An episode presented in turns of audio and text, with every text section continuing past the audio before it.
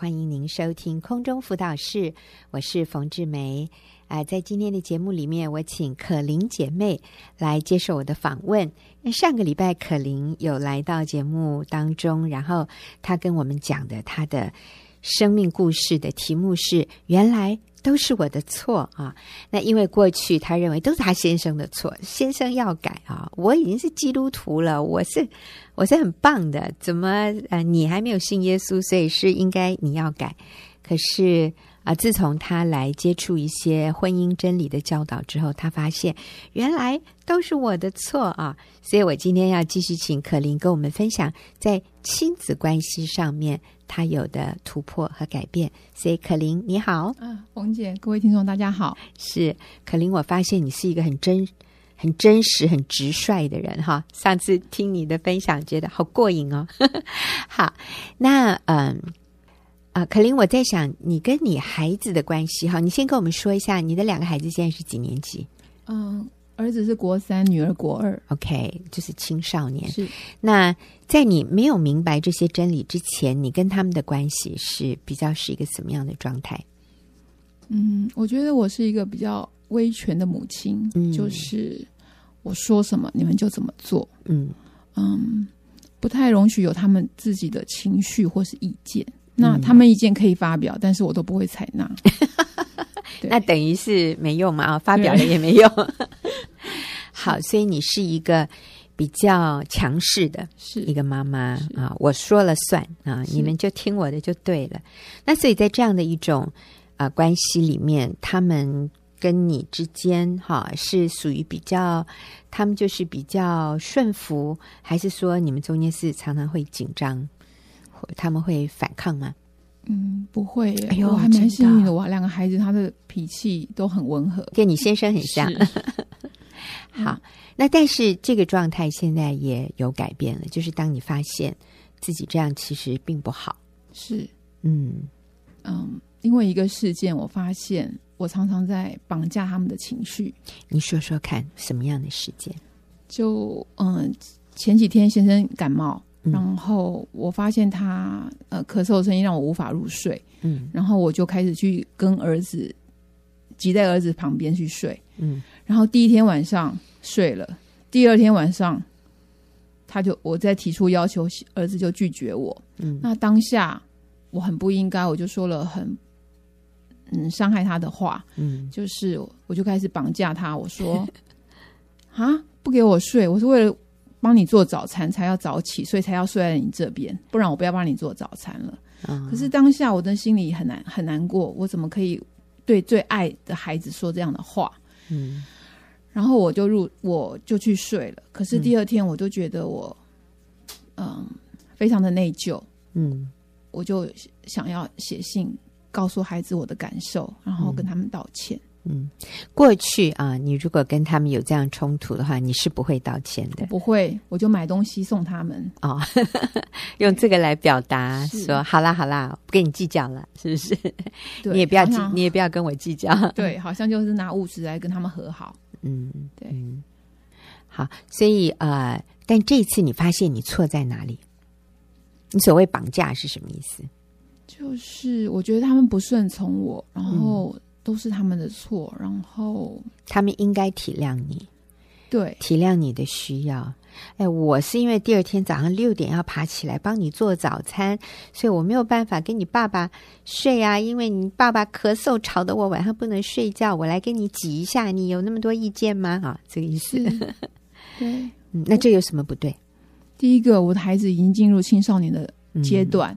嗯。然后我没有很清楚、很健康的界限，嗯、然后可是当下我的想法就是，可是当我知道了以后，我觉得我的儿子头脑比我清楚太多了，嗯哼哼，然后他知道说可以说不要，嗯、我觉得那是他对我的一个安全感，嗯、因为我从小也是在一个没有安全感的一个家庭长大，所以所以我觉得不要拒绝别人。嗯，对。可是我觉得我后来我就发我，所以我才觉得儿子拒绝我是他有一个对我一个非常安全感的一个表现。嗯、是能够拒绝别人的，其实还蛮健康的。是啊、哦，而且他这个拒绝的是合理的，是啊，他是一个青少年的男孩子，他不想跟妈妈睡在同一张床上，这个是可以理解的。他非常需要有自己的空间，他也可能真的觉得很奇怪啊，他到了这个年龄还要跟妈妈睡同一张床，那感觉太奇怪了 啊，所以他拒绝你。嗯，那以前的话，哦，其实这一次你也是很生气，可是后来你发现说你这样生气是不对的。所以你决定跟孩子道歉，是。嗯嗯，而且以我我这种惯犯，我以前只要冷战，起码三天。啊，哦、甚至三个礼拜。哦哟，那对孩子的话，可能三天就结束。可是我没想到，我可以睡一晚起来以后，就自己写了一封信给他们。是你对女儿好像也也也道歉，也那又发生什么事？是其实女儿，嗯，我跟女儿的相处一直是我。很大的一个障碍，因为她完全像我先生，嗯、然后我对她就是没有办法去欣赏她，对，因为他完全像你先生，就是对，可是可是我就觉得他每他真的是好包容力好大的孩子，嗯、他每次都是会原谅我这个情绪化的母亲，嗯哼，然后可是当我回想起来，我就觉得其实我有跟我我跟我自己的母亲。也是没有很好的一个情感上的连接，嗯嗯，对。那你先来读给我们听好不好？你是有写给你的孩子一个道歉的信，哎，你是怎么写的？嗯，好，就亲爱的宝贝们，嗯，在二零一四的岁末年终，妈妈想对你们说，宝贝，对不起，这么多年来，我因着没有得到正确的教导和学习，不懂真理，常常随己意任意而行。盲从世界错误的价值观，情绪起伏不定，用了不当言语和行为，对你们产生了不好的影响与伤害，请求你们原谅我。我很爱你们，却不知该如何做一位称职的母亲。爸爸感冒好几天了，因为他咳得很厉害，声音大到像打雷。妈妈的睡眠受到很大的影响，又担心无法早起为你准备早餐，所以才跑到你旁边睡。昨晚我又打着如意算盘，想去你房间睡，却被你拒绝。当下我非常恼怒，说了不该说的话，非常不应该。早上有个感动，想要提醒我要写封信给你们，表达我的歉意。哥哥，对不起，你不怕破坏关系，说出你的想法，表示你对我很有安全感，也很有界限。虽然我只想安静睡觉，却没有顾虑到你的感受，我表现得很幼稚，我感到很抱歉。妹妹，对不起，妈妈最亏欠你。我常常对你碎碎念，也不懂得欣赏、学习你有而我没有的优点。可是你都完全接纳、包容妈妈，一直对妈妈很好。真的对不起你，也谢谢你让妈妈睡你的房间。嗯，你的床真的很舒服哦。现在妈妈参加了妇女小组，得到夫妻亲子关系相处上的学习。谢谢你们一直包容支持我，也请你们协助妈妈学习成为合神心意的母亲。也许需要一点时间。我感谢天父给我一对这么善良可爱的天使。谢谢你们总是知道自己的身份和责任，不管在家里、学校，走在神所喜悦的道路上，能够容神一人。妈妈以你们为荣，我好爱你们。爱你们的妈妈，嗯，真好。所以你向孩子道歉啊，然后很具体的说出自己做错的地方，你甚至还承认你很幼稚哈啊，对他说：“妈妈最亏欠你啊。”我想，那你的孩子的反应是什么？他们总是说没关系，所以他们都很包容你啊。对，但是我相信他们都看在眼里，看到妈妈有非常明显的改变。我想他们啊，终于他们真的看到妈妈是他们非常好的榜样。我觉得父母给孩子的榜样，并不是我们从来不犯错，而是当我们犯错的时候，我们愿意谦卑的认错，请求原谅。我觉得这个是比那个完美从来不犯错更重要的一个榜样。那可伶刚才跟我们分享，当他。啊、好像就他里面就是被神开启了，就通了啊。通了之后呢，他也发现原来在亲子关系上面，他也是很强势的，所以他也愿意谦卑自己来跟孩子道歉。那可伶，我想最后我们这这个短短的大概九分多钟的时间，可不可以请你也分享一下你跟你母亲的关系？就是在你原生家庭里面的一些一些情况哈，怎么样影响到你的个性或者你的价值观？但是这些其实。当我们来到耶稣面前的时候，就可以停损，所以不需要一代传一代的这种恶性循环下去。所以你可以简单的跟我们说一下你母亲的成长背景，还有那个怎么影响了你。好，后来你你母亲跟你爸爸结婚啊，那你母亲的一些过去的她的一些价值观或者她的个性性格，她跟你的关系怎么影响到你？但是感谢神，今天在主耶稣里面，我们都可以都可以让这些成为停损。嗯，好，嗯，我的母亲她大概在呃，她的家境很非常的贫困，然后她大概在呃小学毕业就来了台北，然后她很快的跟嗯，她是一个在一个没有爱的家庭长大的孩子，所以她很快她就她因为她未婚生子，然后后来跟我父亲结婚。可是结婚之后生了我们，他并没有停止找爱的这样的一个习惯跟举动，嗯、所以我是在一个这样的一个家庭背景长大的。那我回溯到我母亲她的自己的原生家庭，我的外婆，她跟她第一任第一任先生结婚，可是生了三个孩子，可是并没有离婚，就跟我的外公在一起，然后又生了我母亲跟她其他的兄弟姐妹，哦、所以有。所以，我母亲也是在一个这样的一个家庭背景长大的。嗯，所以你的母亲啊、呃，她等于是婚外情的孩子，是等于是这样子，是是她等于是你外婆怎么说啊？你外婆跟别的男人，呃，就是跟你外公啦公啊，嗯、但他们并没有正式结婚。是，嗯、呃，他是跟这个这个叫什么？他就是。外遇啦，啊，等于是你外婆她有外遇，然后跟外遇的这个男人，他生了几个孩子，那你母亲是其中之一，是，嗯，对，那因为母亲可能也从小没有一个一个榜样的学习，嗯、然后所以以至于她在经营她婚姻的时候，她也是非常的混乱，那所以小时候我也是在。母亲外遇不断的一个这样的一个背景下长大，嗯、那父亲对母亲就是不断的包容，哦、不断的原谅。是，其实可林之前有跟我提到，啊、呃，你的就是可林的母亲，呃，未婚怀孕，可是她后来把那个孩子生下来，这个未婚怀孕生的这个小孩子，并不是可林父亲的孩子。对，哦。但是你的父亲非常的有爱心，他就很怜悯你的母亲这一个年轻的未婚怀孕的女孩子，他就愿意把你的母亲娶过来。是，嗯，对，真了不起，嗯嗯，对。那所以你说你是在你母亲外遇不断的这样的一个呃环境里面成长，但是你的爸爸一直愿意包容你的母亲。嗯，是，但是你对婚姻的态度是什么？以前，嗯，嗯我不相信婚姻，嗯，然后我也不认为有什么神仙美眷这种天方夜谭、神仙美眷，嗯、对这样的东西。然后我觉得应该你们不要太勉强自己，不合就赶快离婚吧。啊哈，对，所以你并不认为婚姻需要是呃一夫一妻、一生一世。嗯，不认为。嗯，甚至你当初跟你先生结婚的时候，你是保持着一个怎么样的态度？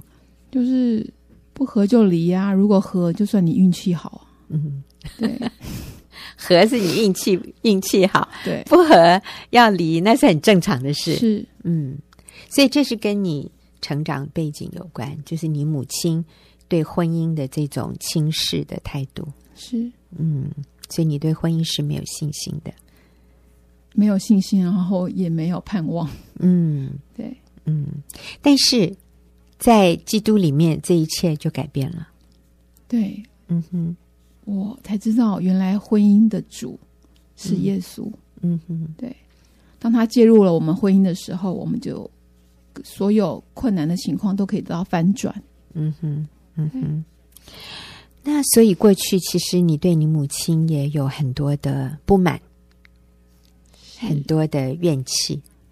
对，你对你母亲是不尊敬的，我可以说是轻看她。嗯哼，对，所以我没有榜样可以学。嗯、我唯一的榜样就是不要学她，就是榜样。嗯哼，嗯哼，对。那这个怎么影响你的婚姻？嗯，因为第一个情绪化。嗯，然后没有安全感，嗯，努力在别人身上找爱。是，呃，你我记得你曾经讲过，就是，呃，当你一切啊、呃、很平稳的时候，你对你先生很好，就像你爸爸对你妈妈一样。对，可是当你心情不好、情绪不好的时候呢？我心情好的时候，我就帮他放洗澡水、倒茶、拿拖鞋、按摩；嗯、心情不好的时候，就可以数落他，嗯，然后给他脸色看，好几天不跟他讲话，嗯，就像你妈妈以前对你爸爸一样，是，嗯，所以其实你是很不想跟你妈妈一样的，嗯，可是变成当你自己状况不好的时候，你跟你妈妈完全一样，是。我越不想像他，我发觉我越像他。尤其是在我情绪低潮的时候，很低落的时候，就是那种力不能生，就是不自觉就会落入那样子的一个情绪里面，然后做出那样的话语的伤害跟举动。嗯嗯，对。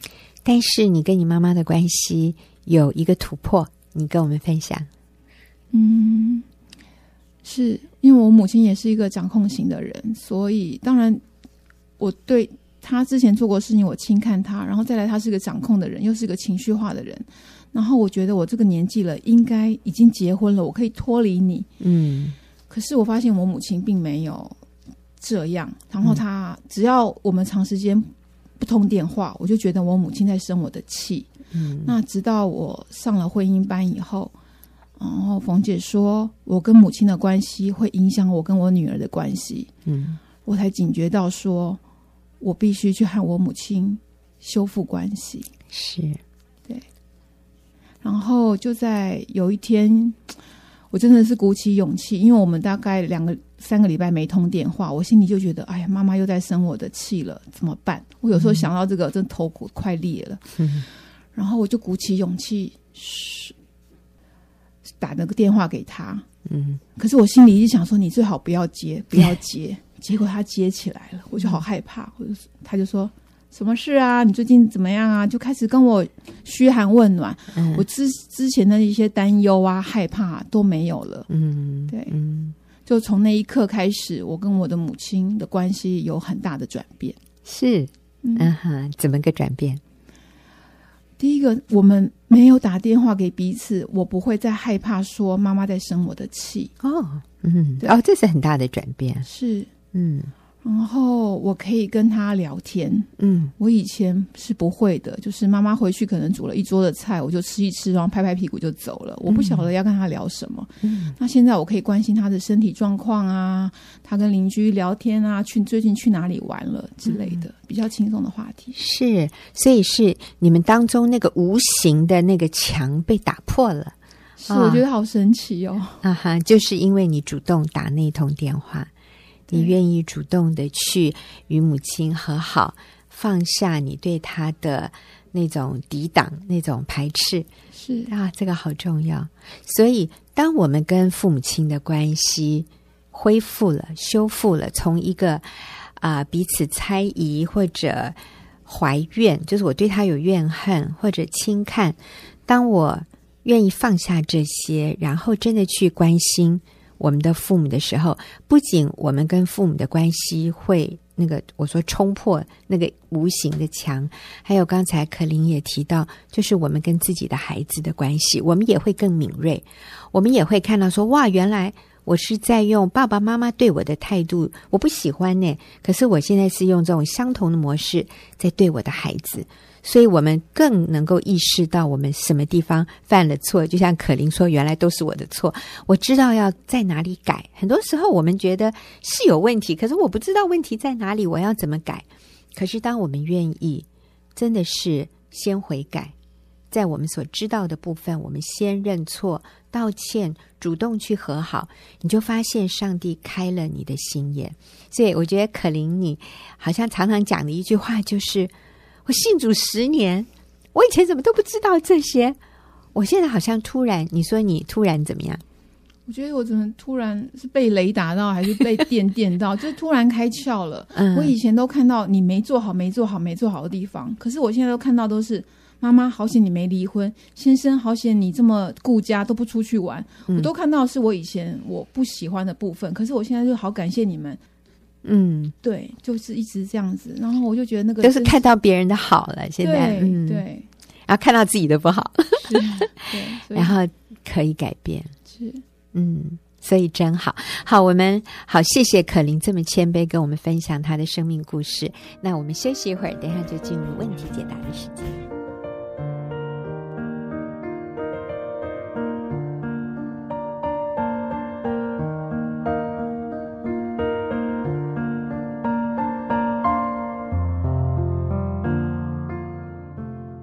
朋友，您现在所收听的是空中辅导室，我是冯志梅，又到了我们问题解答的时间。今天我仍然请到钟慧和我一起来回答听众朋友的问题。那钟慧你好，冯姐好，大家好。哦，真的好感谢你哦，连续来我们的节目来回答问题哈。但是今天这个问题真是比较棘手，比较复杂哈。这是一位弟兄写来的。他说：“我与教会的一位姐妹发生了外遇的关系，我们各自都有家庭，教会领袖也私下劝诫我要悔改。可是最近对方告诉我她怀孕了，她说愿意与丈夫离婚，和我共同生活。我现在非常痛苦，我不知道该怎么办，我要怎么做才是负责任的做法？哦，实在是。”实在是好痛苦耶，好复杂哦。所以钟慧，你会给这位弟兄什么样的建议呢？他想知道说，他要怎么做才是负责任的？哦，好像有一点两面不是人了哈。现在要结束这个关系回去，可是这个女的怀孕了，那或者我是要跟我太太离婚，然后跟这个女的私奔吗？啊，可是他说他们两个都各自有家庭。呃，其实我是把他的问题浓缩了啊。那其实他们啊，这个男的跟这个外遇的女的，他们也都有小孩，在现在的婚姻里都有小孩，然后发生了外遇，而且还是在同一个教会里，而且啊，教会都知道哦，这个实在是 很大条的事。嗯嗯，我觉得这真的是很不容易的一个状况哈。嗯，就是。呃，没有完美的解决的方法，我觉得啦，嗯、就是呃，可能都双方都 happy，很容易的方式是没有的。嗯，对，那因为这就是犯罪的后果。对，所以我觉得你犯了一个罪，呃，不能再用另外一个罪来掩盖或是弥补这个罪。嗯嗯、呃，最好的方式，我觉得就是你在这个罪上，就是。停止停损点，就是不要再犯罪了。嗯，对。那我我觉得，嗯、呃，不要再犯罪，就是说，嗯、呃，你不要呃，如果说如果我们说堕胎的话，这就是一个罪。嗯，嘿，所以千万不要堕胎。对对。嗯、然后就是也离婚也是神所厌恶的，这也是罪。嗯，所以我觉得这个部分就是说，一个罪的话，我们我们已经犯了一个错了。然后我们就在这个错上、嗯、这个罪上面悔改，嗯，转向神。好，所以你的意思就是，我们绝对不要堕胎，嗯，我们也绝对不离婚。是哇，那怎么办呢？所以就是这个女的要把小孩生下来。对，因为我觉得生命是上帝所赐的，嗯、不管是我们是在外遇的状态下面、嗯、哦，有了这个孩子，但是这个生命仍然是。是可贵的，我们绝对不能堕胎，这样，嗯、所以生下来是，就是我们应该把他生下来。嗯嗯。那现在这个男的他很担心的是，好啊，那你你让这个外遇的女的去，就是因为她现在还没有告诉她的丈夫啊，那她这个肚子慢慢大起来了，这个她的先生一定会知道，然后这位弟兄想哈，就是对方的丈夫是绝对不能接受这个孩子的，对这个对方的先生来说是一个非常大的羞辱，所以他很可能会跟他太太离婚。就是说，这个这个外遇的这个女的，她现在的丈夫一定会要跟她离婚，那怎么办呢？她先生如果不要她了，那我我我我不能弃她于不顾啊。嗯，我觉得其实呃，我们还是可以负负起一些责任，就是说抚养的责任哈，这个孩子的抚养责任。但是，嗯、呃，他呃，这个这个姐，就另外那个外遇的。对象哈，嗯、那他他也要为他自己的婚姻，他所做的选择负责任。嗯、对，他可以选择不要离婚，可以。嗯、我觉得这个部分，其实这个弟兄因为求助的是弟兄嘛，哈、嗯，他是他负责任的方式是他对这个自己的家庭要负责任，这是他最优先的，嗯、因为他盟约的对象是他的婚姻，嗯、而不是这个外女。对对，其实他对外女最负责任的方法。就是跟他结束这个关系，对，然后为那个孩子的，比如说以后养育的费用负起责任，因为他跟外女是一个淫乱奸淫的关系，这个关系是要结束的，这是绝对不讨神喜悦的，是不是因为你们怀孕有了小孩就把这个关系变成合法，变成合神心意的，那绝对不是啊。那那个女的应该回去跟她的先生认罪悔改。请求她的丈夫的原谅。那我们说，其实从圣经的角度来看，当夏甲生了以实玛利之后，然后撒拉也怀孕了。那这个时候，撒拉也也生了孩子，撒拉就叫亚伯拉罕把夏甲赶走，说以实玛利啊，就是外女生的孩子是不能跟我的孩子一起承受这个产业的。那亚伯拉罕非常的为难，非常的痛苦。上帝给亚伯拉罕的指示就是你：你叫夏甲，就是这个我们所谓的外女哈，你叫这个外女带着她的孩子离开，但是我会负责照顾他们。上帝在这里承诺，他会照顾夏甲和以实玛利。所以啊、我们给的建议就是。妈妈带着孩子走，对，但是爸爸，这个这个男人，你要对你自己的原配和孩子负起责任。那这个女的回到她的丈夫的身边，她的先生愿不愿意接受？她的先生如果接受饶恕他的妻子，那让妻子能够养育这个孩子。那这个上帝一定要大大祝福这个男人哦，他是这么样的宽大，愿意原谅他的妻子。但是如果她的丈夫不愿意照顾这个孩子，那我们说，哎，就是问问题的这位弟兄，你是那个孩子的生父，你愿不愿意养这个孩子？但其实也不也由不得你哦，你要问你老婆，你老婆能不能接受？如果你的老婆无法接受，那我们再来想，是不是让孩子被人领养，或者让阿公阿嬷带？你知道还有其他的方法啊。但是第一个就是我们不堕胎，第二个我们绝对不因为有了这个孩子，我们跟原配离婚。我想这样是一个一个，就是把所有的事情都让他留在停损点，而不是说哇，我就。跟原配也离了，那你知道你，你你就是把这个关系更恶化、更撕裂，带来更深的愧疚感。对，其实如果做错选择的话，就是呃，危及两个家庭以上的那那个破碎跟撕裂。所以，呃，刚刚冯姐讲的那个原则，真的是最呃损害最少的，嗯，负起责任的方法。嗯嗯。嗯对，那还有就是，很多人说，那我老婆没办法接受我回去，我已经在外面捅了这么大的篓子。那我说，对，那就是让你现在愿不愿意谦卑认错悔改？很多人就是犯了错，但是还是不愿意认错，不愿意为过去自己犯的其他的错误道歉，负起责任，那我觉得我们的人生就会越来越悲惨。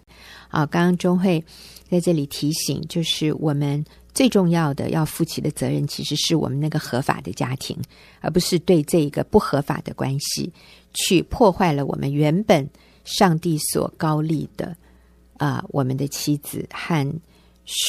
合法属于我们的家庭，不是去把那个结束，来跟这个非法的关系持续，这个是最错谬的做法。可是撒旦常常常蒙蔽我们的心眼，让我们觉得好像去结束掉那个合法的家庭呃婚姻关系，然后跟这个错谬的淫乱的关系，对这个人负责。哎，这个就是最扭曲的。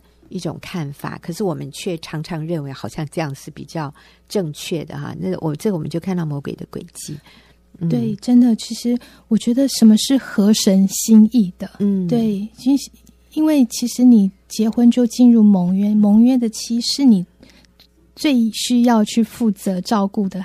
那个家庭也是，那个生的孩子也是你最需要去负起责任的。对，而且如果呃，在圣经上面有讲说，如果你你让你用诡诈来带那个呃盟约的期，其实你所献的供物，上帝都不会纪念哎，上帝都不收纳。嗯，所以这个是很重要的一点，就是呃，我们应当是。把我们的那个焦点是放在你现在那个家庭上面，对，对然后呃，应该要怎么样来负责对那个那个孩子的部分？我觉得我们可以想办法这样子，嗯，对。但是你一定要跟这个外女结束关系，你抚养那个孩子经济上的供应啊，或者你就你得到你妻子的原谅，你把那个孩子接过来，你们一起养这个孩子。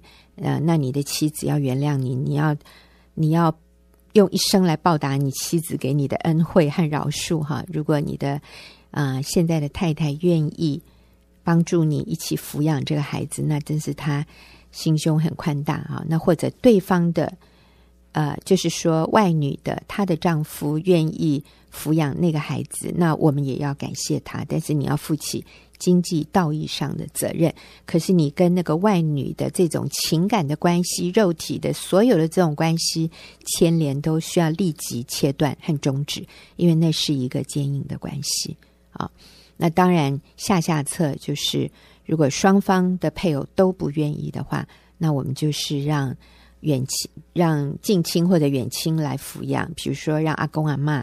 来带这个孩子，或者我们就是让人领养啊，但是也绝对不要透过堕胎来掩饰这样的一个罪哈。我们要勇敢的负起责任来，这才叫负责任。OK，不是离婚跟外女结婚才是负责任，那是最不负责任、最最错谬、造成更大伤害的一个做法。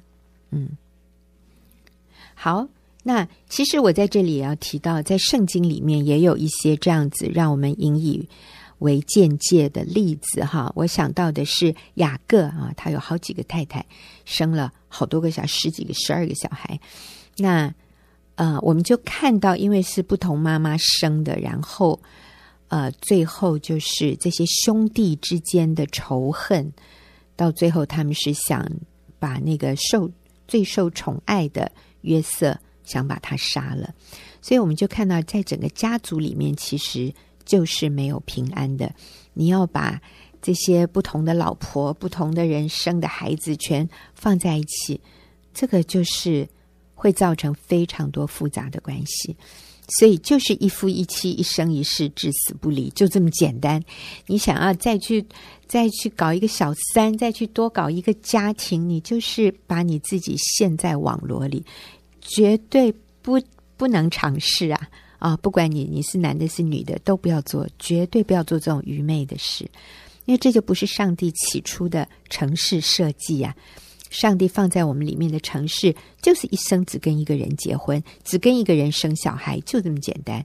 你不要在这个外面再去找其他的所谓的性伴侣啊，什么什么什么心灵。的什么亲密的异性的朋友没有？嗯，上帝没有给我们这种设计。好，那另外看到的就是大卫，大卫他也是有好多个妻子，那最后这些孩子们彼此就有乱伦呐、啊，后来也有谋杀，后来也有篡位啊，非常多的错综复杂的恩怨情仇。那这个都是给我们引以为戒的哦，所以不要尝试跟你配偶以外的人发生什么情感啊，或者呃肉体的关系，这个都是会给我们带来祸害的。对，我即使如果说你犯罪了以后，你犯犯了一个错的时候，你还是就是。愿意悔改，是对，然后不要再用别的错、别的罪来弥补。这样，我有一个例子是，就是有一个小姐妹，嗯、那她原来就是在她十六岁的时候，嗯，是未婚怀孕这样子。那我觉得她。他的父母亲真的很棒，就是没有犯下堕胎的罪，这样、嗯、让他就是去国外生了，生下这个孩子。然后他后来，呃，他的呃他的亲戚也愿意在国外领养这个孩子，然后他就回国以后就是就学，但是在学校的时候就信主了。嗯，那他我觉得他很棒一点，是真的让我很尊敬、很敬佩他。他就是为他自己负起责任。嗯哼，他后来就是把孩子接回来，嗯、自己带。那个时候他大学三年级，他大学三年级，他小孩子好像是六岁，哈，他就把这个孩子接到身边，他就做单亲妈妈。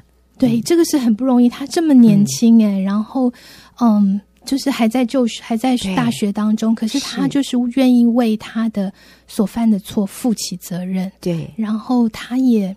就是也去寻求那个原先呃，就是他那时候未婚怀孕的对象，就是，就是孩子的爸爸，孩子的爸爸，嗯、然后能够希望说能够他很愿意，就是可以嗯跟他结婚，结婚成为一个家庭这样，嗯、但是嗯，他也在这个当中等待。我觉得这个这个姐妹没有用孩子来。要挟说你一定要跟我结婚，嗯、他只是就是提出一个邀请，其实也看神怎么带领。嗯、但是，呃，这个对象呢，这个孩子爸爸后来没有，呃，就是他另外有一个交往的对象，所以就后来就结婚了。嗯、那我们觉得这个姐妹就很，我们这个小姐妹真的是很棒，她她真的就是也。也就是愿意，就是祝福他，而且跟他呃，就是说，因为你已经结婚了，所以我我我我不会再去跟你有任何的关系。嗯、你是孩子的父亲，但是如果你要呃跟这个孩子联系的话，请你透过你的太太太太来来做呃联系。我觉得他是非常清楚那个关系男女的分际、嗯、啊。虽然这个男孩子最后选择不是跟他结婚，是跟啊。呃另外一个女孩子结婚，但是她也不怀着苦毒恼恨，她也愿意就是独自带着这个孩子一起生活。嗯、所以她说，她等这个男生等了五年哦。是哎，这五年这个男生其实只来看过孩子一次，啊，然后就音讯全无。所以她是在 FB 上面看到这个男孩子结婚的照片。是，而且也知道他结婚的日期，后来都看到这些照片了。他说他那天晚上非常的伤心，他痛哭失声啊。然后他说好像有两个礼拜的时间，他说我好像行尸走肉啊啊！但是后来上帝安慰他，他就祝福这个男孩子，然后他就把。过去，他跟这个男孩子所有在一起的一些照片啊，什么都删除，都都处理掉了。就说那个事已经过去了，他就让他画下句点。那他就自己带着孩子啊，他说我，他就写信给这个男生说，上帝会照顾我们，我相信我跟孩子会过得很好。那我也祝福你啊。那从今以后，我不会再跟你联络，你要。好好的去经营你的婚姻，可是如果你要跟孩子联络的话，就请你太太来找我啊！我觉得这是好有智慧的。那其实我们在这里说的是，我们会犯错，但是我们就让那个错误就到此到此停损，我们不要再犯其他的错，来让我们的人生更一直的一直往下掉哈！不要每况愈下。我们可以让今天成为一个新的开始，我们做对的事。好，我们非常谢谢钟慧跟我们一起回答问题，也谢谢听众朋友的收听。我们也祝福这位写信进来的弟兄，愿上帝给你智慧，做正确的抉择。